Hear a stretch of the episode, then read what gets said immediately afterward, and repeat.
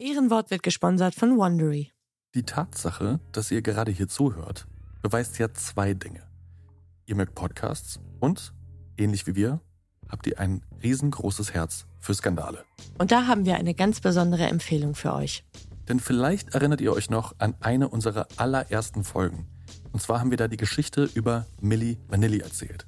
Die Band, die nicht wirklich gesungen hat, mit Schimpf und Steine aufgeflogen ist und erst ihren Grammy und später alles verloren hat. Es ist, muss man so sagen, einer der größten Skandale der Popmusik, wenn nicht sogar der ganzen Popkultur. Bis heute übrigens eine meiner Lieblingsfolgen aus unserem Backkatalog. Mhm. Und wem das genauso geht, für den gibt es jetzt einen Deep Dive in diese Geschichte.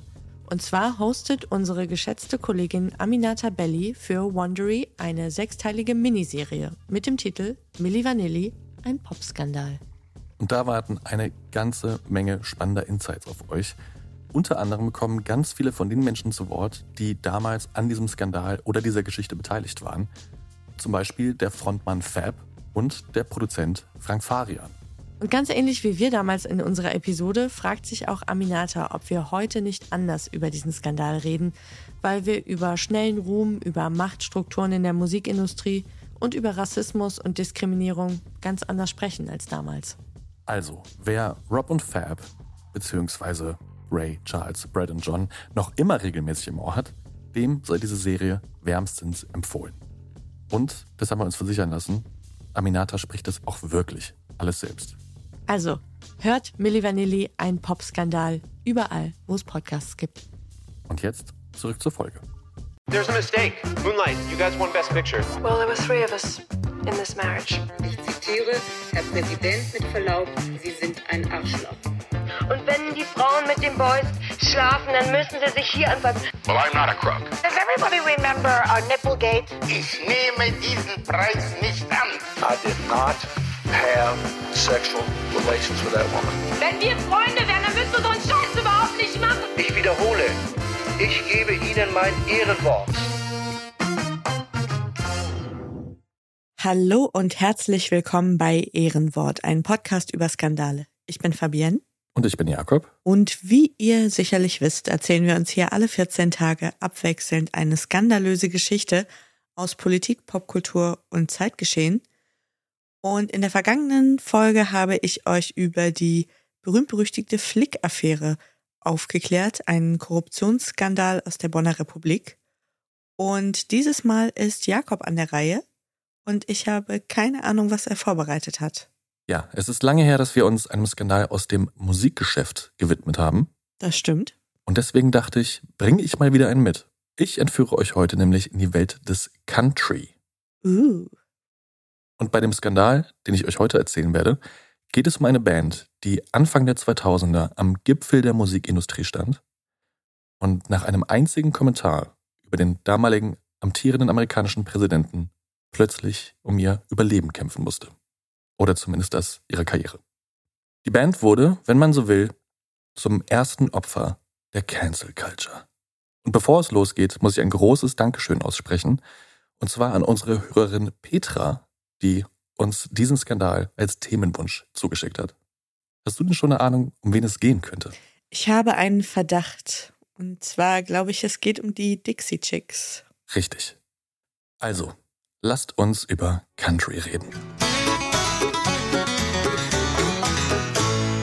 Es ist längst kein Geheimnis mehr, dass man dich zu den Swifties zählen kann. Das kann man ohne Übertreibung so sagen. Ja. Taylor Swift ist ja inzwischen wirklich sowas wie eine Pop-Titanin, muss man sagen. Ja. Ihr finanzieller Erfolg der Eras Tour ist so gigantisch, dass sie im Jahr 2023, ohne zu übertreiben, einer der wichtigsten Motoren der US-Wirtschaft ist. Der Umsatz, der allein durch ihre Tour generiert wird, ist atemberaubende 5 Milliarden Dollar hoch. Überrascht mich überhaupt nicht. Ich würde auch gern zur zahlenden Kundschaft zählen, wie ihr wisst. Stimmt, das hat sie ja schon mal klar gemacht. Also um das nochmal zu verdeutlichen, die Wirtschaftsleistung von Taylor Swift übertrifft die jährliche Wirtschaftsleistung von über 42 Nationen. Was man dabei nicht vergessen darf, und du weißt das natürlich, ist, dass auch Taylor Swift mal als scheinbar unscheinbare Country-Sängerin angefangen hat. Das stimmt. Wenn man sich ihre 2006 erschienene Debütsingle Tim McGraw anhört, dann klingt es nach so einer ganz klassischen Country-Ballade. Akustikgitarre, Geige, viel Nostalgie. Natürlich muss auch das Wort Truck darin vorkommen. Und auch so ein Hauch von Südstaaten-Akzent schwingt ja noch bei ihr mit, Mhm. den ich sonst nicht von ihr kannte. Und wie es der Zufall will, markiert das Jahr 2006 nicht nur den Beginn von Taylor Swifts Karriere, sondern auch das Comeback einer Band, die zu ihren größten Vorbildern gehörte. Die, wie du schon richtig geraten hast, Dixie Chicks. Die Dixie Chicks, die heute übrigens nur noch The Chicks heißen, sind die Schwestern Emily Robinson und Marty Maguire sowie die später dazugekommene Sängerin Natalie Maines. In ihren frühen Anfängen, das war so um 1990 herum, da waren die Dixie Chicks noch zu viert und eine ganz klassische Bluegrass-Band. Also Bluegrass bedeutet vereinfacht gesagt auch nur, dass es alles noch akustischer ist, so ein bisschen altbackener. Also falls ihr vielleicht mal den Film Oh Brother, Where Art Thou gesehen habt, da kommt viel Bluegrass drin vor.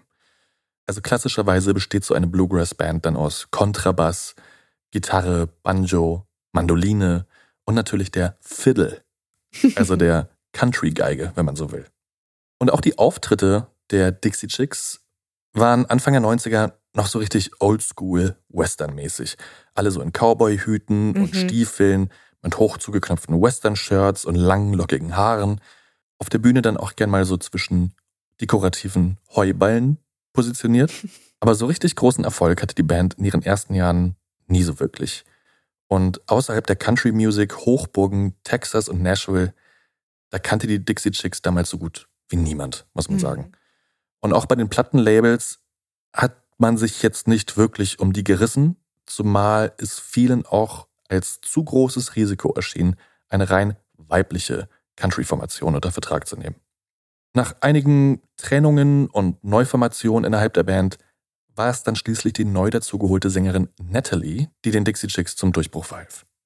Die Dixie Chicks waren jetzt zwar nur noch zu dritt, aber der Sound war dafür deutlich modernerer Country bis so Country Pop. Außerdem hatte die Band in Simon Renshaw einen neuen Manager gefunden, der die Band über die nächsten 20 Jahre begleiten sollte Uff. und Mitte der 90er auch dafür sorgte, dass die Dixie Chicks bei Sony Music endlich einen Plattenvertrag bekamen. Und im Oktober 1997 ist es dann auch endlich soweit. Die erste Single ihres Albums Wide Open Spaces schoss in die Top 10 der amerikanischen Country Charts, gefolgt von drei weiteren Singles auf Platz 1. Das Album ein phänomenaler Erfolg und hat sich insgesamt über 12 Millionen Mal verkauft. Nicht schlecht. Übrigens, Notiz am Rande, ich werde in dieser Folge einige Songtitel oder Albentitel nennen, aber keine Sorge, ich habe eine Spotify-Playlist angelegt. Wenn ihr in die Folgenbeschreibung geht, könnt ihr da auf den Link klicken und alle Songs nachhören, über die ich heute sprechen werde. Vielleicht nach der Folge, nicht mittendrin. Du bist so ein fleißiges Lieschen. Also um nochmal klarzustellen, wie groß dieser Erfolg war, aus dem Nichts ja quasi, keine andere Countryband in der Geschichte der USA hatte bis dahin ein so erfolgreiches Album. 1998 verkauften die Dixie Chicks mehr Platten als alle anderen Countrybands zusammen. Puh, das ist nicht so schlecht. Das heißt, es gab Country-Sängerinnen und Sänger, die waren größer, also Solo-KünstlerInnen, aber es gab keine Country-Band, die jemals so viele Platten verkauft hat wie die Dixie Chicks. Richtig. Also was man dazu auch sagen muss, ist, dass der Aufstieg der Dixie Chicks mit einer ganz besonderen amerikanischen Institution verbunden ist, und zwar dem sogenannten Country Radio. Also Country Radio ist nicht nur ein Sender, sondern quasi wie ein Genre. Mhm. Insgesamt gibt es 2000 Radiosender, die ausschließlich Country Music spielen in den USA. Diese Sender sind sowas wie die pulsierenden Adern der Kleinstädte, der Vorstädte, der ländlichen Gegenden.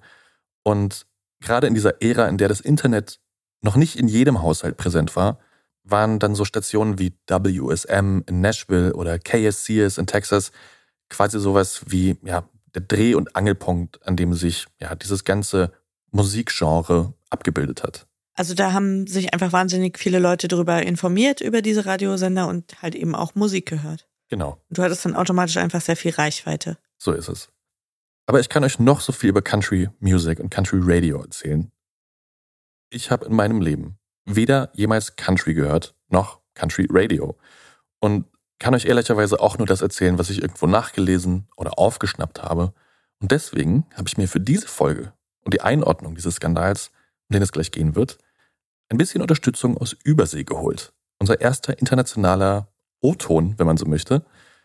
Denn ich habe mit einem waschechten Country-Sänger gesprochen. Nein. I'm Wiley Gaby. I'm a singer songwriter uh, in Brooklyn, New York, raised in North Florida. And I sing and write songs from a queer perspective in the country world. Wiley Gaby ist ein queerer Country-Musiker, der bis vorgestern noch auf Tour war und letzte Woche, wie es der Zufall will, auf seinem ersten Chicks-Konzert war. Das gibt's doch gar nicht. Und zuallererst wollte ich von ihm wissen, was denn aus seiner Sicht der Grund dafür ist, dass Country aus der US-amerikanischen Musiklandschaft gar nicht mehr wegzudenken ist. It tells common stories i think you know just similar to folk and and other like roots music. I think that the fact that it's it's it's for the common person uh, it tells you know uh, simple stories things that people can relate to. There's uh, something intrinsically simple about it and i think that really really resonates um, and has given it a stronghold in this country. There's some darker stuff aside to that too it's just like you know similar to the adage the good old days and and people looking back on that i think com- country music has become a a comfort blanket for a lot of well, white supremacy for a lot of conservative beliefs and it has become a signpost for that Also er sagt, das Geheimnis des Erfolges liegt auch in der Einfachheit dieser Musikrichtung. Es werden viele Themen behandelt, die die DurchschnittsamerikanerInnen beschäftigen. Er sagt aber auch, es hat auch was rückwärtsgewandtes Mhm. anteilig. Es ist was fast wie eine Decke, in die man sich einhüllt oder einkuschelt. Und dann glorifiziert man die gute alte Zeit, als die Dinge noch ein bisschen geschmeidiger liefen. Und dass das eben gerade viele Konservative und ja auch die weiße Mehrheitsgesellschaft in Amerika, dass das für die so ein Rückzugsort geworden ist. Genau. Und jetzt habe ich ja gerade schon so ein bisschen anmoderiert, dass Country Radio in den USA ja mitunter auch ein bisschen mehr ist als nur Gitarrenmusik und Cowboy-Feeling, sondern eben auch so ein Sprachrohr der ländlichen und, wie wir gerade gehört haben, nicht allzu selten der konservativen und patriotischen Seele der Vereinigten Staaten ist. Mhm. Und auch hierzu habe ich Wiley mal gebeten, uns so den Einfluss und die Haltung auch von Country Radio mal einzuordnen.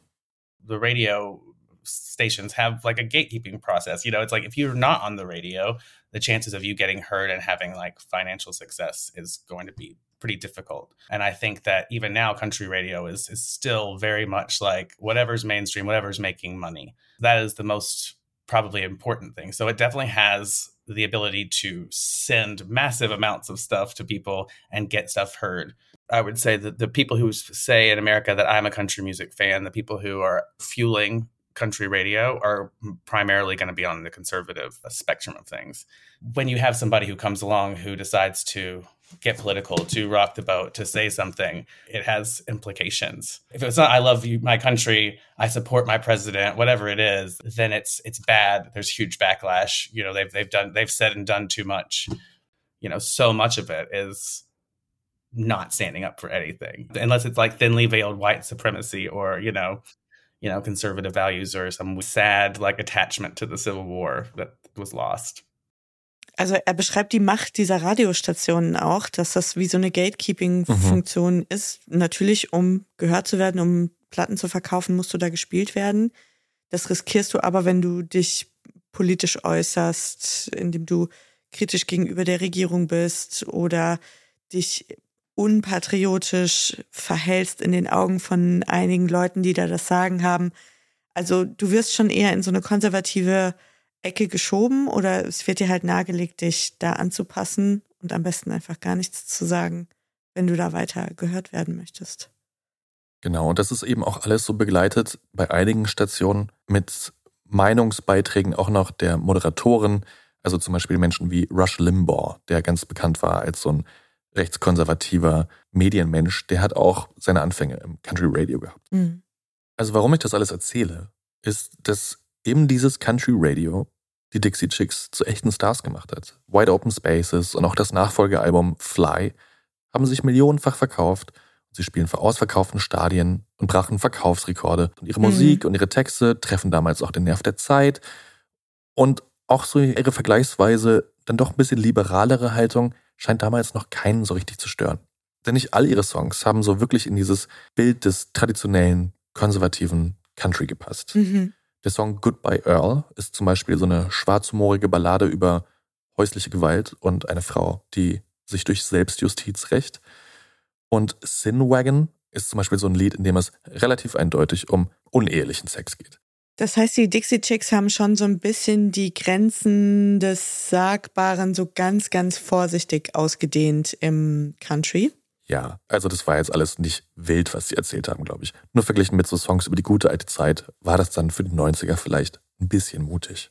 Mhm. Aber wie Wiley ja auch schon angekündigt hat und wie wir später noch merken werden, die Gunst des Publikums, aber vor allem auch die Gunst und die Unterstützung des Country Radio sind flüchtig. Ein falsches Wort, Mhm. eine unpopuläre Meinung und die gleichen Radiowellen, die dich gerade noch an die Spitze gebracht haben, ziehen dich auch wieder zu Boden. Bist auf der Blocklist. Und jetzt fangen wir mal wirklich an. Unsere Geschichte beginnt in den Nachwehen der Anschläge vom 11. September. Also einer Zeit, in der die USA für lange Zeit noch unter Schock stehen werden. Mhm.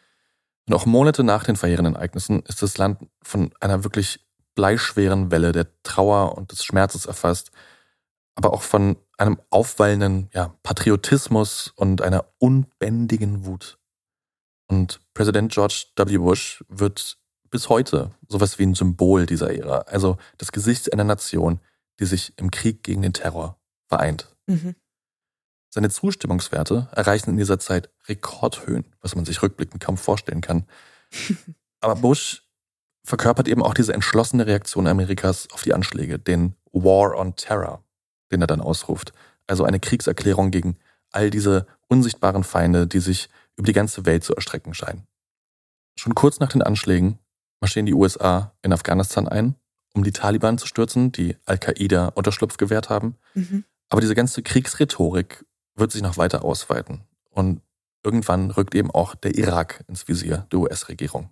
Ich erinnere mich daran, dass ja auch Colin Powell, der damals Außenminister, glaube Mhm. ich, gewesen ist, dann ja sogar nachweislich vor der UN gelogen hat. Also das große Schreckgespenst, was ja da gezeichnet wurde, was behauptet wurde, ist, der Irak hat Giftgas Mhm. oder Atomgas also, und plant dann Anschläge damit. Genau.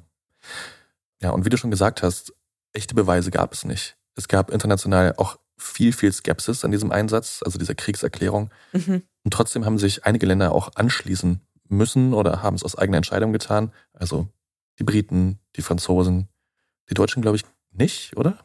Nee, es gab aus Deutschland ein ganz entschiedenes Nein zum Irakkrieg von Gerhard Schröder und Joschka Fischer, wo Joschka Fischer ja auch mit zitternder Stimme gesagt hat gegenüber Washington so, ich bin nicht überzeugt, ich kann nicht sagen, wir gehen jetzt in den Krieg und ich glaube daran nicht, ich finde das falsch. Und das haben die Amerikaner uns ja auch super übel genommen. Aber ich glaube, dass das diese rot-grüne Bundesregierung auch nochmal ein Stückchen getragen hat, ein paar Meter, weil es gab in der deutschen Bevölkerung auch keine Mehrheit für diesen Krieg. In den Staaten muss man allerdings sagen, jede Menge. Ja. Nicht nur, ist auch wichtig zu sagen an dieser Stelle, aber die überwiegende Mehrheit war für diesen Einsatz. Und generell herrschte einfach so eine unglaublich aufgeheizte Stimmung und Atmosphäre in den USA, wo auch so die Grenzen zwischen Patriotismus und Nationalismus immer mehr verschwommen sind. Und jede auch nur ansatzweise kritische Stimme, die sich gegen den Krieg oder gegen den Präsidenten ausgesprochen hat, wurde einfach im Handumdrehen als unpatriotisch gebrandmarkt und als ja fast verräterisch auch. Die Medien und nicht zu allerletzt auch das Country Radio spielen eine entscheidende Rolle in der Verbreitung von Kriegsbotschaften und einer politischen Stimmung, in der eigentlich so gut wie gar kein Raum für Widerspruch mehr ist. Mhm. Country ist riesengroß. Und so Songs wie der von Toby Keith namens Courtesy of the Red, White and Blue, in Klammern The Angry American, werden sowas wie Hymnen dieses amerikanischen Zorns und diesem Vergeltungsdrang. Weil es ja auch das besungen wird, so die große Nation, was alles an unserem Land so wahnsinnig toll ist und der Zusammenhalt und dieses Los an die Waffen, wir verteidigen Genau. uns jetzt. So, das ist ja auch mit in der DNA von Country eigentlich schon immer drin gewesen. Teils, teils, ja, aber ich war schon überrascht, wie explizit diese Songs dann zum Teil waren. Also in Toby Keiths Courtesy of the Red, White and Blue gibt es Songzeilen wie We'll put a boot in your ass, it's the American way. In dem Musikvideo siehst du Kampfhelikopter durch die Gegend fliegen. Es ist wirklich Propaganda an vielen Stellen. Das ist wie in dieser Simpsons-Folge, wo Bart in der Boyband ist und für die Navy rekrutiert, ohne es zu wissen. Die habe ich jetzt nicht mehr im Kopf. Ivan Nioy und wenn man es rückwärts abspielt, heißt es Join the Navy und ganz Springfield verspürt plötzlich den Drang, zur Navy zu gehen, als dieser Song überall gespielt wird. Interessant. Was ich sagen kann, ist, in dieser Zeit musste nichts rückwärts gelesen werden, um die, die Botschaft auch nur ansatzweise zu verstehen. Diese ganzen kriegsbejubelten Songs, wie der von Toby Keith, dominieren die Playlists und die Radios und werden sowas wie Soundtracks einer ganzen Nation, in der die Zeichen einfach auf Sturm stehen. Und inmitten dieser aufgeladenen Atmosphäre, in der patriotische Songs die Charts dominieren, die Bush-Regierung sich auf den Krieg im Irak vorbereitet und in jedem amerikanischen Vorgarten die Flagge gehisst wird, befinden sich die Dixie Chicks gerade am Höhepunkt ihrer Karriere. Im Januar 2003 singen sie vor Anpfiff des Super Bowl die Nationalhymne und werden von einem Millionenpublikum bejubelt. Natalie, Emily und Marty sind sowas wie die Lieblinge der Nation zu dieser Zeit. Einige Wochen später werden sie sich dann auf den Weg nach Europa machen, um die ersten Konzerte ihrer anstehenden Welttour zu spielen. Und während in den USA patriotische Gefühle und die Unterstützung für die Bush-Regierung überwiegen, hat sich in Europa eine riesengroße Antikriegsbewegung formiert. Millionen Menschen gehen auf die Straßen von London, Paris, Berlin und anderen Hauptstädten, um eben gegen diese drohende Invasion im Irak zu protestieren. Ich habe da auch protestiert mit meiner Freundin Teen zusammen und wir haben im Kunstunterricht die Schilder dafür gebastelt. Auf dem Simmerner Schlossplatz haben wir protestiert. Ich weiß überhaupt nicht mehr, was ich zu dieser Zeit gemacht habe. Du hast Videospiele gespielt und gekifft wahrscheinlich. Das ist gut möglich. Deswegen war es vielleicht für mich auch so überraschend herauszufinden, dass alleine in London damals fast zwei Millionen Menschen auf die Straße gegangen sind. Hm. Also riesen Demos. Und genau hier, in dieser Stadt, also London, die im Jahr 2003 sowas wie das Zentrum der europäischen Protestbewegung geworden ist, spielen die Dixie Chicks ihre allererste Show der neuen Tour. Und der Skandal hat hier seine Stunde Null. Am 10. März 2003 spielen die Dixie Chicks vor 2000 Fans im Shepherd's Bush Empire. Und als die letzten Akkorde von Travelin' Soldier ausklingen, dem sechsten Song des Konzerts, richtet sich die Sängerin Natalie mit einer Botschaft ans Publikum. Am Ende sind es drei Sätze, die für die Band, ihren Ruf und ihre Karriere alles verändern werden.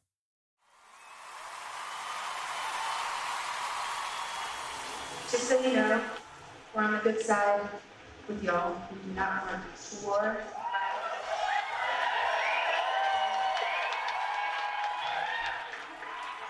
We're ashamed of President of the United States.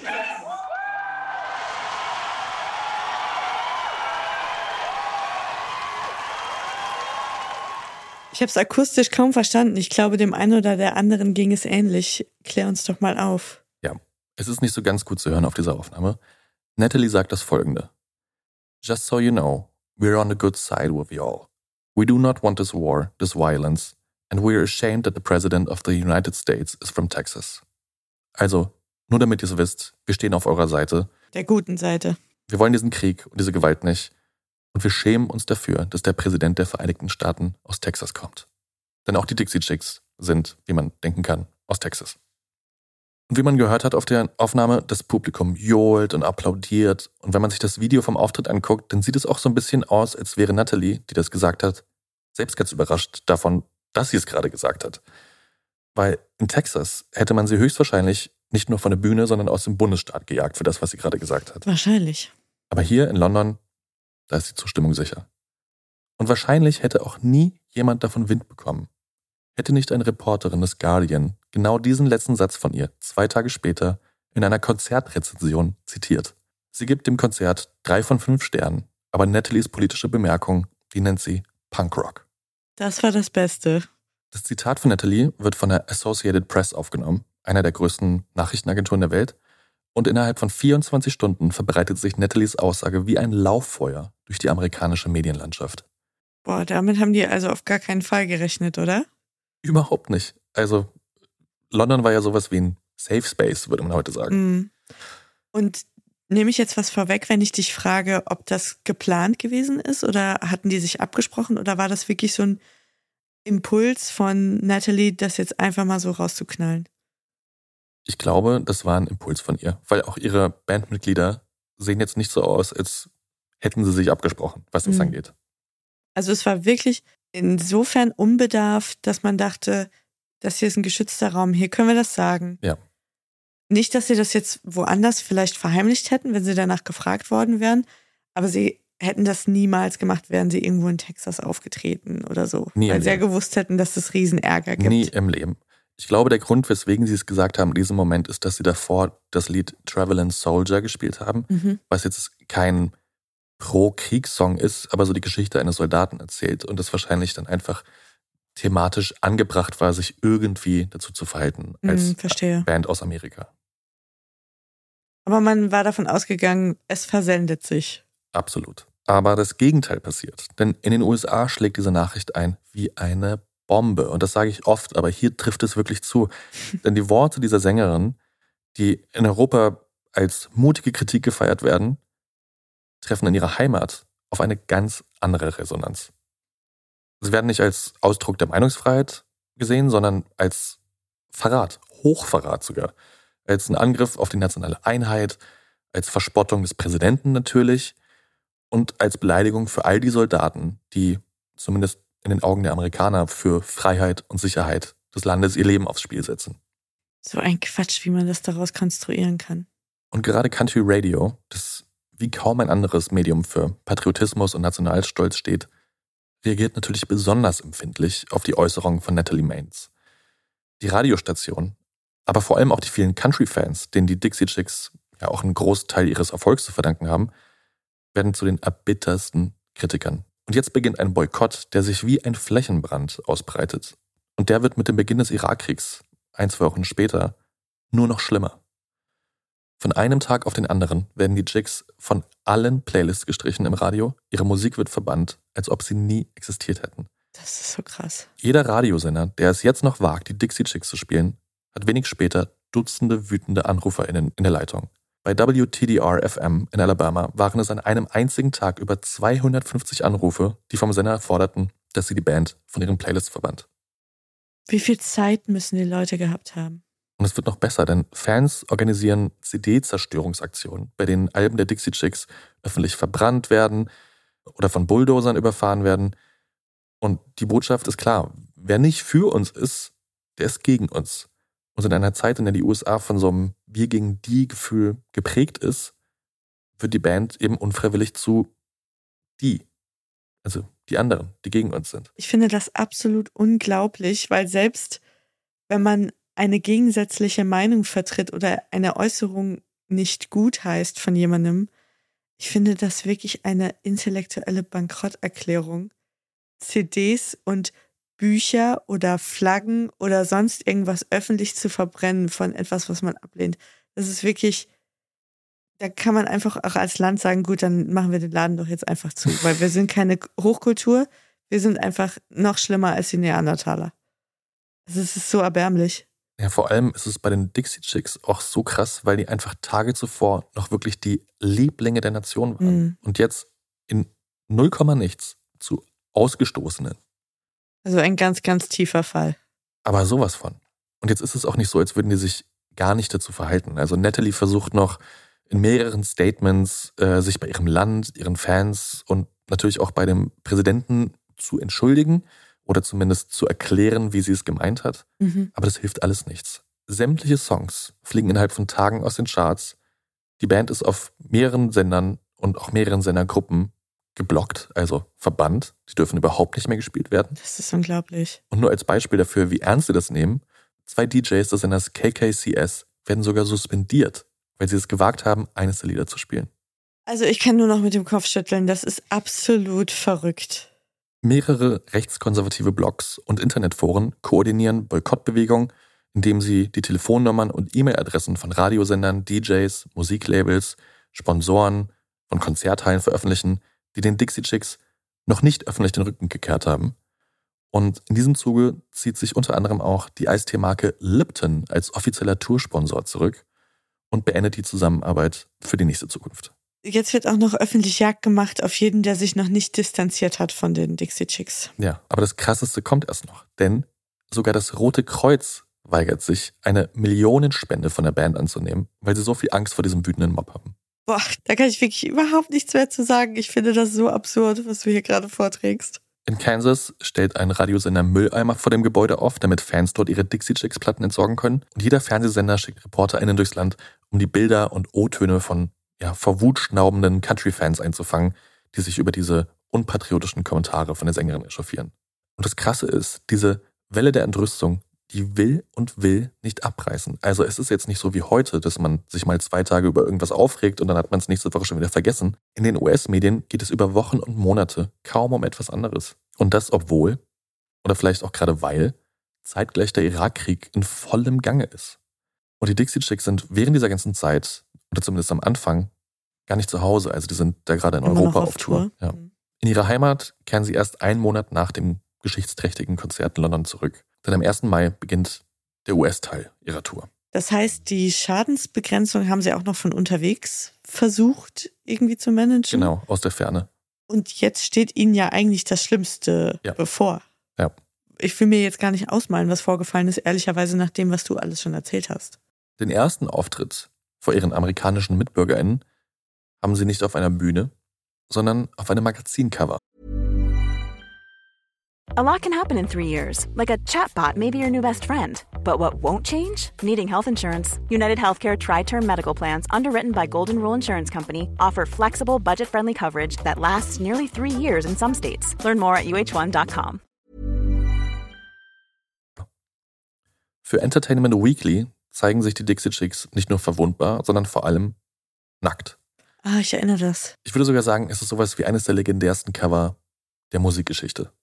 Unter der Überschrift The Dixie Chicks Come Clean, Country's Controversial Superstars Take on Their Critics, sieht man Natalie, Emily und Marty, wie Gott sie geschaffen hat, bedeckt nur mit ja, so Stempeln, die ihnen in den letzten Wochen verpasst worden sind. Mhm. Also da sind dann Wörter wie Verräter, Saddams Angels, also Saddams Engel und Dixie Sluts, aber auch Hero, Brave und Free Speech, also so wie Brandings auf die Körper gedruckt worden. Und dieses Bild fasst eigentlich diese Debatte um ihre Aussagen und diesem ganzen Medientrubel ganz gut zusammen. Weil natürlich waren nicht alle nur gegen sie, aber die lautesten Stimmen waren schon die extremsten, würde ich sagen. Und das Cover gehörte dann auch zu so einem kompletten Enthüllungsinterview, will ich es jetzt mal nennen, weil die Überschrift lässt ja eigentlich erahnen, dass sie jetzt dann sich gesagt haben, gut, dann sagen wir jetzt mal wirklich, was wir denken. Jetzt Genau. ist das Kind ja eh in den Brunnen gefallen. Absolut. Also genau, es gibt so ein begleitendes Interview in dem Magazin und man muss auch sagen, dass sie sich da nicht als Opfer präsentieren, Mhm. sondern eher als Kämpferinnen, die jetzt auch mehr als bereit sind, für ihre Überzeugung einzustehen. Also man sagt im Englischen face the music, dass man sich jetzt dieser Brandung stellt. Ja gut, jetzt sind sie ja ohnehin schon so gut wie gecancelt, Ja. muss man ja sagen. Die Reaktionen auf dieses Cover sind gemischt, würde ich sagen. Einige loben die Dixie Chicks für ihren Mut und auch ihre Standhaftigkeit. Andere sehen darin einfach nur noch eine weitere Provokation und einen Mangel an Respekt an all denjenigen, die sie bereits verletzt haben, in Anführungsstrichen. Mhm. Gab es denn überhaupt irgendeinen Promi, der die Dixie Chicks in dieser Zeit öffentlich verteidigt hat? Das ist eine gute Frage. Ich habe jetzt keinen Namen parat. Gab es bestimmt, aber in der ganzen Berichterstattung, die ich gelesen habe, wird jetzt niemand zitiert. Spricht ja auch Bände. Aber als dann dieses Cover in der Presse erscheint und, und der USA-Teil der Dixie Chicks Tour startet, geht der ganze Medienrummel nochmal wie von vorne los. Und damit ihr jetzt auch mal ein Gefühl dafür bekommt, in welcher Art im amerikanischen Fernsehen über diese Musikerin gesprochen wurde und auch welche Stimmung damals herrschte, spiele ich euch jetzt mal einen kleinen Zusammenschnitt aus den Nachrichten vor. Oh je. If you want to feel some good old fashioned American pride, look no further than the uproar over the Dixie Chicks. And how they can say I'm ashamed that the president's from Texas? Come on, man. It's crazy. Personally, I hope you don't play their music again for quite a while. I think it was very disrespectful. I disrespectful. think we in South Carolina ought to say goodbye to the Dixie Chicks, and anybody that thinks about going to that concert ought to be ready, ready, ready, ready to run away from them. God bless GW. When Natalie Maines made her comments on the eve of war, most of us recognized that was reprehensible. It hurt our men fighting overseas who think their cause is just. Is this a matter of free speech or bad manners? Their opinion is so ignorant. They don't know what they're talking about. I think they are the ditzy twits. These are the dumbest, dumbest bimbos, with due respect, I have seen. These are callow, foolish women who deserve to be slapped around. Absolutely. Ja, wo fangen wir da an, wo hören wir da auf? Also widerlich. Ich fand es echt krass, zu was für Aussagen sich da so manch gestandener Fernsehmoderator herablässt. Also derjenige, der da gerade gesagt hat, they deserve to be slapped around, also die sollte man durch die Gegend klatschen oder ohrfeigen, war übrigens Bill O'Reilly, damals wirklich einer der prominentesten und reichweitenstärksten Moderatoren von Fox News. Und man konnte auch hören, wie da vor jedem Konzert Proteste und Boykottaufrufe stattfanden. Und in so gut wie jeder Stadt waren auch Konzertbesucher zu sehen, die dann transparente oder beschriebene T-Shirts mit Beleidigungen oder kritischen Aussagen mitbrachten. Also das waren dann Fans, die die Tickets schon gekauft hatten, aber sich dachten, ich gehe jetzt trotzdem hin, um meinen Unmut kundzutun. Ja gut, wenn du keine anderen Verabredungen hast, dann mach das doch. Und auch innerhalb der Country-Szene war man sich nicht so fein, sich an dieser Hexenjagd zu beteiligen. Ist wirklich eine Hexenjagd. Ja. Toby Keefe, den ich vorhin zitiert habe mit diesem kriegsverherrlichenden Song, zeigt auf seinen Konzerten zum Beispiel ein gefotoshopptes Bild, auf dem Natalie in einer innigen Umarmung mit Saddam Hussein zu sehen war. Andere Country-Musiker organisierten dann gezielt Konkurrenzveranstaltungen zu den Konzerten, bei denen man dann Dixie Chicks Tickets gegen Fallkarten eintauschen konnte. Oder haben sich auf anderen Wegen in Interviews oder sonst wo über die Frauen ausgelassen. Das ist so schlimm. Ich finde es wirklich richtig, richtig schlimm. Ich weiß gar nicht, was ich dazu sagen soll. Ja, und hinzu kommt, und das kann man sich wahrscheinlich leider denken, auch jede Menge Morddrohungen, Bombendrohungen bei den Konzerten. Kaum ein Konzert findet ohne Polizeieskorte statt. Bombenspürhunde. In den Südstaaten werden Metalldetektoren am Eingang aufgestellt, damit die Leute nicht Waffen mit reinbringen. Die Stimmung in den USA war zu dieser Zeit so geladen, dass auch wirklich alles vorstellbar war. Und diese ganze Kontroverse war inzwischen so aus dem Ruder gelaufen, dass die Dixie Chicks fast zu so etwas wie Feinden der Nation hochstilisiert worden sind. Mhm. Und das ist rückblickend so krass, weil es waren ja wirklich einfach nur zwei, drei Sätze. Es ist jetzt nicht so, dass sie eine amerikanische Flagge verbrannt haben und, ich weiß nicht, Solidarität mit Al-Qaida gefordert haben. Im Gegenteil, sie haben ja einfach gesagt, sie lehnen Gewalt ab und sie lehnen Ja. Krieg ab. Und sie schämen sich, dass der Präsident aus Texas kommt. Das wäre hier nicht mal kontrovers. Ja. Und trotz alledessen muss man sagen, dass die Dixie Chicks zu dieser ganzen Zeit verhältnismäßig cool mit diesem gigantischen Shitstorm umgegangen sind. Das wäre jetzt meine nächste Frage gewesen, weil du kannst ja mal davon ausgehen, ich wäre kein einziges Mal da noch aufgetreten. Klar. Aber an dieser Stelle muss ich auch mal fairerweise klarstellen, dass die Musikerinnen auch nicht ganz allein da standen und ja, vielleicht eben diese Konzerte in den Staaten auch was Gutes hatten. Denn die Sängerin Natalie hat während der ganzen Tour zum Beispiel irgendwann angefangen, den vereinzelten Gegnern, die sich da im Publikum befanden, ein paar Minuten zu widmen, in denen sich die Leute dann nach Lust und Laune mal so richtig ausbuhen konnten. Also der Band gegenüber. Und wenn man sich die Aufnahmen von den Auftritten ansieht, dann merkt man schnell, dass der Jubel und der Applaus ihrer Fans, die paar Buhrufe von den vereinzelten Gegnern, um ein Vielfaches übertönt. Also sie hat sozusagen dazu aufgerufen, kommt Leute, lasst es raus. Genau. Boot jetzt für die nächsten zwei Minuten, gebt, was ihr könnt und dann ist auch gut. Genau. Keine dumme Taktik. Und jedes Mal, wenn sie das getan hat, ein Riesenapplaus. Also ein Großteil der Fans auf den Konzerten hat sich sehr solidarisch mit denen gezeigt. Also es sind zumindest noch Leute dann auch hingegangen, haben sich nicht einschüchtern lassen. Absolut. Das ist doch schön zu hören. Aber es sieht zu dieser Zeit so aus, als würde diese Band in der Country-Szene zumindest nie wieder Fuß fassen können. Es sind echt sowas wie Ausgestoßene, die im wahrsten Sinne des Wortes gecancelt sind und auch nicht mehr willkommen sind. Und auch noch ein paar Jahre später hat der Skandal einen wirklich spürbaren Effekt auf den Erfolg der Band. Ihre Songs laufen nicht mehr im Radio, Konzerte werden auch nicht mehr promoted und dementsprechend kommen auch immer weniger Menschen zu den Konzerten. Das ist so krass. Und trotz dieses ganzen Gegenwindes entscheidet sich die Band nicht für den Rückzug, sondern für ein weiteres politisches Statement. 2004 schließen sie sich nämlich der Vote for Change Tour an, also einer Konzertreihe, die von ja, so einer Koalition von mehreren MusikerInnen und Bands ins Leben gerufen wurde, um in den umkämpften Swing States für politische Veränderungen zu werben und die Menschen zur Wahl zu motivieren. Da waren dann zum Beispiel Bruce Springsteen, James Taylor und auch REM beteiligt. Und für die Dixie Chicks ist es vor allem eine weitere Gelegenheit, ihre Musik mit ihrer politischen Haltung zu verbinden und zu zeigen, dass sie eben mehr sind als so ein paar Country-Mäuse. Sie sind Bürgerinnen, Mütter, Frauen, Menschen, die bereit sind, für ihre Werte auch einzustehen.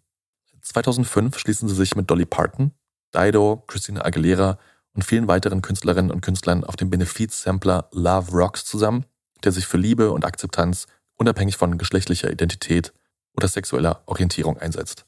Also auch nicht unbedingt etwas, was man im Country Radio gerne hören würde. Obwohl Dolly Parton absolute Gay-Icon, muss man ja sagen. Absolut.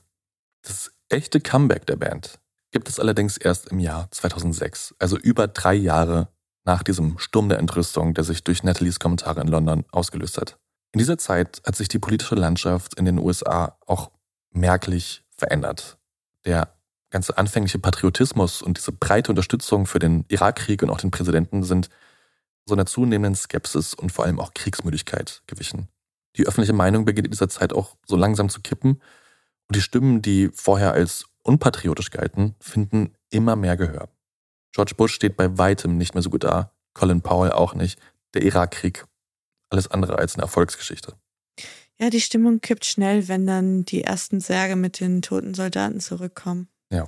Und genau in dieser Zeit veröffentlichten die Dixie Chicks dann ihr Album Taking the Long Way, das nicht nur musikalisch, sondern auch thematisch wirklich neue Wege beschreitet. Und die Platte, die ist auch wirklich viel mehr als nur ein weiteres Album. Das ist so eine musikalische Abrechnung mit allem, was da in den letzten Jahren passiert ist und was sie erlebt haben oder erleben mussten. Und im Herzen dieses Albums liegt ein Song, der so unheimlich roh ist und verletzlich und ehrlich. Also selbst wenn man kein Country-Fan ist, spürt man da wirklich diese ganzen Emotionen. Not Ready to Make Nice heißt er. Und das ist so etwas wie die musikalische Antwort der Chicks und vor allem der Sängerin Natalie Maines, die ja im Zentrum dieses ganzen Skandals stand. Und in diesem Song geht es natürlich um ja diese ganzen schlimmen Dinge, die über sie gesagt worden sind, über den fehlenden Rückhalt und auch den Hass aus der Country-Szene und ja, dass sie es auch gar nicht einsieht, jetzt klein beizugeben und sich wieder mit allen zu vertragen, nachdem sie sie so lange so schlecht behandelt haben. Richtig so. Also um mal so ein paar Textstellen zu zitieren. Forgive sounds good. Forget, I'm not sure I could. They say time heals everything, but I'm still waiting. Also, vergeben klingt gut, vergessen, weiß ich nicht, ob ich das machen kann. Sie sagen, Zeit halt alle Wunden, aber sie wartet immer noch. Der Song stellt auch klar, dass sie sich nicht beugen werden, um wieder die Gunst derer zu bekommen, die sie verurteilt haben. Und in mehreren Interviews machen die Dixie Chicks zudem klar, dass sie mit der Country-Szene insgesamt abgeschlossen haben. Sie möchten nichts mehr mit denen zu tun haben, die sie wegen ihrer Meinung so an den Pranger gestellt und auch wirklich beleidigt und ja, mit Fackeln durchs Land gejagt haben. Und dieser Song Not Ready to Make Nice wird nicht nur ein Hit, sondern sowas wie eine Art Hymne, also ein musikalischer Mittelfinger in Richtung derer, die versucht haben, sie zum Schweigen zu bringen. Wird er auch kommerziell erfolgreich? Und wie? Also der Song gewinnt in den Kategorien Record of the Year, Song of the Year und Best Country Performance by a Duo or Group bei den Grammys. Puh. Das Album Taking the Long Way erhält zudem die Auszeichnung für Album of the Year und Best Country Album. Also bei den Grammys nehmen die fünf Preise mit nach Hause. Und auch die wichtigsten, also Best Song, Best Record, Best Album. Das ist erstaunlich, weil die Grammys ja eigentlich auch immer den Weg des geringsten Widerstandes gehen. ja, meistens. Aber diese ganze Geschichte war ja so reich an Dramatik, an Emotionen und politischen Untertönen, dass ein Album allein jetzt auch nicht gereicht hat. Und deswegen gibt es auch eine filmische Aufarbeitung dieser ganzen Geschichte. Und zwar mit der Dokumentation Shut Up and Sing, die mehr oder weniger zeitgleich zum Album erschienen ist. Ein Film, der ja sowas wie einen intimen Einblick, so ein Behind the Scenes in das Leben der Bandmitglieder während dieser ganzen turbulenten Zeiten liefert und ja, die öffentlichen Reaktionen dokumentiert und den Medienrummel. Einige der Ausschnitte, die ich heute verwendet habe, sind auch daraus. Aber der zeigt eben auch die ja, persönlichen Kämpfe und auch die innere Stärke, die diese Frauen aufbringen mussten zu dieser Zeit. Also gerade Natalie, aber auch ihre Bandkollegin Emily und Marty, um ja irgendwie durch diese stürmische Zeit navigieren zu können. Die Dixie Chicks nutzen diese Dokumentation natürlich vor allem dafür, um ihre Seite der Geschichte zu erzählen. Mhm. Und ja, einfach auch zu zeigen, wie sie Dinge gemeint haben oder eben nicht gemeint haben, was das mit ihnen gemacht hat. Und man kann nicht anders als festzustellen, dass alles so unverhältnismäßig aufgeblasen war. Mhm. Und dank ihres Albums und dieser Dokumentation waren die Dixie Chicks dann drei Jahre nach diesem Shitstorm wieder in aller Munde. Aber diesmal deutlich positiver. Und vielleicht hatte dieser ganze Skandal im Nachhinein dann doch auch irgendwas Gutes, denn das Image von der Band war jetzt nicht mehr das einer x-beliebigen Mainstream-Country-Band, sondern plötzlich hatten die auch was Punkiges, was Rebellisches und klar auch irgendwie was Politisches. Und auch auf Wiley hat diese Geschichte sogar so einen starken Einfluss, dass es ihn zu Country überhaupt erst wieder zurückgebracht hat, nachdem er über ein Jahrzehnt gar kein Country gehört hat. The irony is, is that when they started to say these things about Bush in 2003 or whatever it was, that's when I kind of perked up and was like, oh, what, what are they got to say? You know? And the irony is, is that what, what took them out of country music brought me back into country music. Their response was so badass to me, not just that they had taken the, the stand, which is something that people so rarely do in country music, at a time when they were at their peak and their imperial phase. They they made the stand and then they doubled down. They said, "No, this is actually what I believe. I'm not going to be getting death threats." And and and they said their song "I'm Not Ready to Make Nice" came out, and that song kind of pulled me back into mainstream country and made me take another listen at them and realize, wow, like this is this is something actually new. No one has said this in country music before. No one's made this kind of music. They're being so brave. But I also remember being so shocked thinking that like that people who had also just received so much attention, so much accolade, so much critical acclaim. They're at, you know, the top of their game, world tour. They can say something and say, speak their mind up, and the career is over. I, I've never seen a backlash like that that I can think of. How could people get so enraged by what's happening right now and the fact that it became such news of the day and people and the fact that so many people seem to really just relish in their fall um, was just such a, a fascinating, shocking thing to me. Das finde ich hochinteressant, weil ich vorhin auch noch gedacht habe, als du von dem, ich nenne es jetzt mal Comeback, ist vielleicht der mhm. falsche Begriff, aber von dieser drei Jahre späteren Renaissance der Dixie Chicks erzählt hast, dachte ich auch so, ob das dieselbe Fanbase mhm. gewesen ist wie früher. Ich glaube nicht. Das hat vielleicht Leute, die sehr viel liberaler waren und die eigentlich Country immer irgendwo cool fanden oder damit gar keine Berührungspunkte hatten, die aber gesagt haben, das ist mir zu apolitisch oder das ist mir zu konservativ oder das ist mir sogar zu rechts, die gesagt haben, hey, nee, cool, es gibt auch diese Strömungen innerhalb des Country.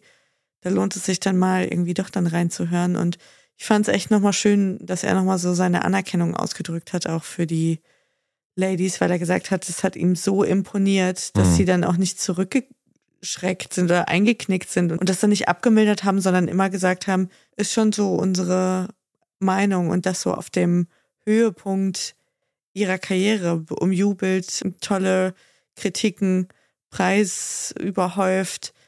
Und er hat nie wieder davor und danach nicht so einen, ja, so einen Niedergang gesehen von einer Karriere, dass ja. jemand, dass nur eine Äußerung solche Folgen hat und die Leute so aufgebracht hat. Ja, und er hat ja auch gesagt, dass die Leute sich wirklich ergötzt haben an diesem Untergang dieser Band. Mhm. Ja, und mit diesem Album und diesem Song sind einige Country-Radiostationen auch plötzlich wieder Feuer und Flamme für diese Band.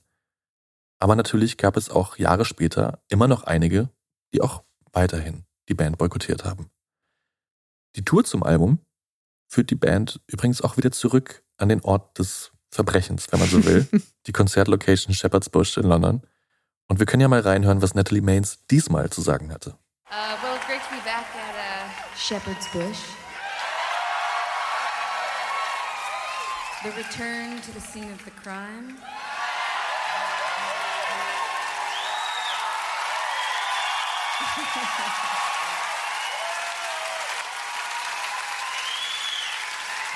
and all week, um, the only thing people keep asking is, What are you going to say? Do you know what you're going to say? And as usual, I uh, didn't plan anything, but I thought I'd say something brand new and just say, just so you know, we're ashamed the President of the United States is from Texas.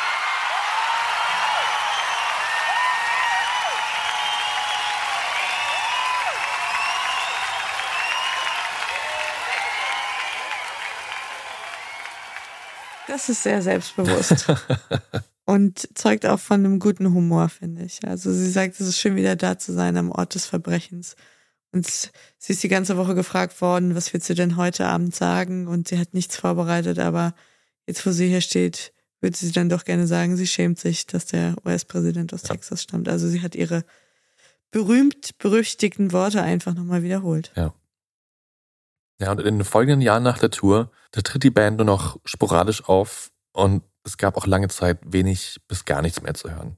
Erst viele Jahre später, im Jahr 2020, während der Pandemie und Black Lives Matter Bewegung, kommen sie dann mit einem weiteren Album zurück, also 14 Jahre nach dem letzten Album mit dem Titel Gaslighter. Und das Album ist wirklich so spürbar politisch und persönlich und emotional, dass man auch wirklich nicht mehr von Country sprechen kann. Das ist jetzt so eine Mischung aus Country, aus Pop und wirklich scharfsinnigen Texten auch.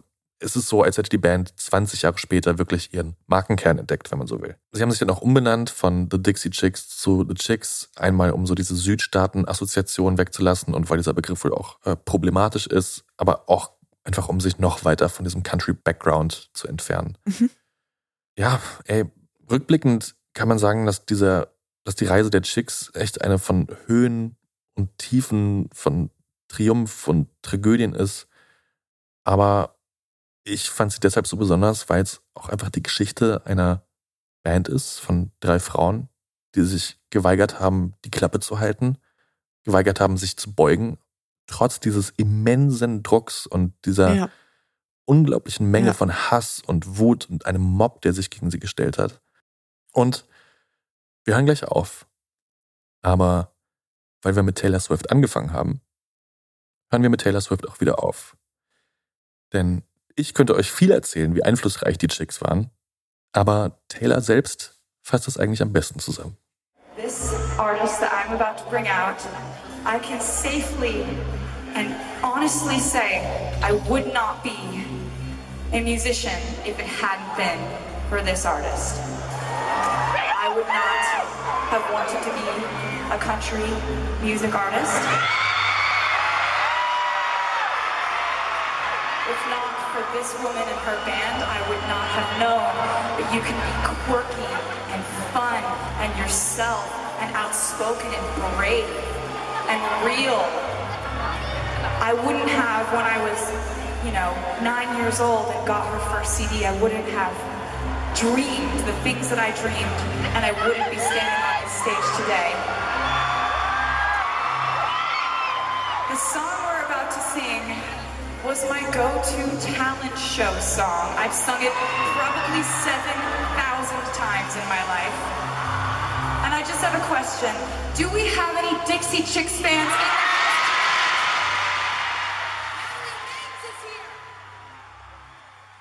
Lange Rede, kurzer Sinn. Sie sagt, dass sie nicht die Künstlerin wäre, die sie heute ist, wenn es nicht für die Dixie Chicks gewesen wäre.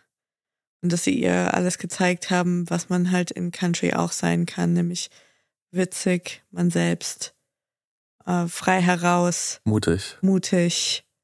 Und ich musste tatsächlich auch an Taylor Swift denken. Ich meine, ich muss sowieso immer an Taylor Swift denken, aber Wir haben ja schon in der Kanye vs. Taylor Folge drüber geredet, über die Doku Miss Americana.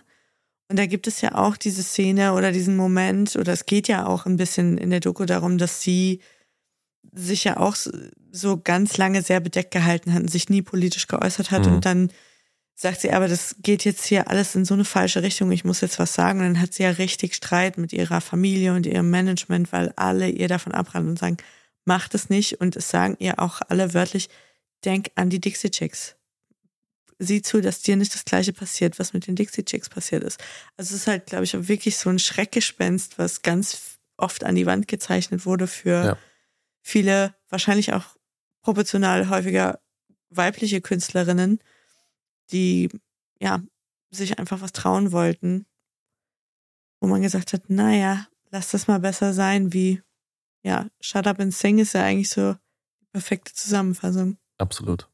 Ja, ja das in kurz und knapp, oder nicht ganz kurz, aber ein bisschen verknappt ist die Geschichte der Dixie Chicks und ihres Kommentars gegenüber George W. Bush. Vielen Dank für diese Geschichte, Jakob. Ich wusste noch um den Skandal, aber ich wusste nur noch, dass es ihn mal gab. Also, ja. dass sie einen Bush-kritischen Kommentar gemacht haben und dann massive Probleme hatten. Aber ich habe das große Ganze nicht mehr auf dem Schirm gehabt und habe weder mitbekommen, wie weitreichende Konsequenzen das hatte, noch, dass es ihnen gelungen ist, so erfolgreich ein Comeback zu haben. Das ist leider tatsächlich auch an mir vorübergegangen, weil ich auch sagen muss, es ist nicht ganz meine Musik. Aber jetzt angestiftet durch diese Folge und natürlich auch durch deine Playlist, die du vorbereitet hast. Even when we're on a budget, we still deserve nice things. Quince is a place to scoop up stunning high-end goods for 50 to 80% less than similar brands. They have buttery soft cashmere sweaters starting at $50, luxurious Italian leather bags, and so much more. Plus, Quince only works with factories that use safe, ethical, and responsible manufacturing. Get the high-end goods you'll love without the high price tag with Quince. Go to quince.com slash style for free shipping and 365-day returns. Werde ich das nachholen. Wobei ich mit deiner These vom Anfang nicht ganz mitgehen würde. Ich glaube, die Dixie Chicks sind nicht das erste Cancel Culture Opfer. Ich würde mal behaupten, das ist Lenny Bruce, über den ich immer mal noch eine Ehrenwortfolge machen wollte. Und ja, ich werde das jetzt mal so als Cliffhanger einfach so stehen lassen. Also vielen, vielen Dank. Sehr gerne. Und ja, hört gerne mal in die Playlist rein. Da sind alle Songs drin, über die wir heute oder die ich heute gesprochen habe. Und dort findet ihr auch einen Song von Wiley Gaby, bei dem ich mich nochmal ganz ausdrücklich bedanken möchte, dass er sich für mich Zeit genommen hat, trotz neun Stunden Zeitverschiebung. Auch sein Profil und seine Website findet ihr bei uns in der Folgenbeschreibung. Falls ihr mal hören wollt, was er eigentlich so macht. Oder falls ihr gerade in den Vereinigten Staaten seid und auf eines der Konzerte gehen möchtet. Wie immer findet ihr begleitendes Bildmaterial auf unserem Instagram-Kanal ehrenwortpodcast. Ihr könnt uns da auch gerne wissen lassen, ob ihr Dixie Chicks Fans seid oder nicht. Oder ihr könnt uns grundsätzlich auch Kommentare zur Folge dalassen oder eine DM schreiben. Ihr erreicht uns aber auch per E-Mail wie gehabt. Ihr könnt uns gerne unterstützen, wenn ihr möchtet, über das PayPal-Spendenkonto. Den Link dazu findet ihr in der Folgenbeschreibung. Und darüber hinaus könnt ihr euch da auch informieren. Solltet ihr Interesse daran haben, diesen Podcast werbefrei zu hören, dann könnt ihr nämlich ACAS Plus Abonnent oder Abonnentin werden. Und bevor wir euch jetzt entlassen, zu guter Letzt noch einen Gruß, den wir ausrichten möchten. Und zwar geht er in die Schweiz. Wir haben nämlich eine ganz, ganz liebe Nachricht von Barbara bekommen, die ein großer Fan dieses Podcastes ist.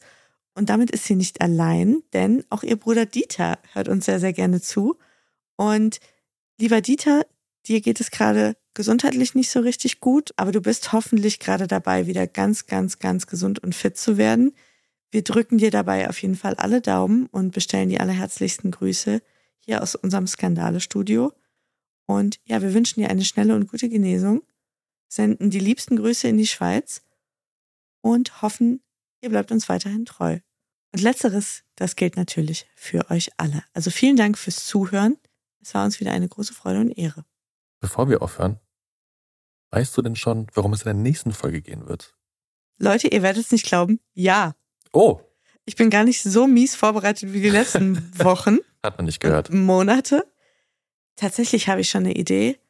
Und zwar, mh, mm, ich sage nur, nächstes Mal bei Ehrenwort wird es ein bisschen sexy und ein bisschen royal. Oha. Zwei Dinge, die ich sehr gern mag. Na, wenn das mal kein Grund ist, in zwei Wochen wieder einzuschalten. Also nächstes Mal ist FSK 18. Ja. Bis dahin. Bleibt sauber. Tschüss. Tschüss.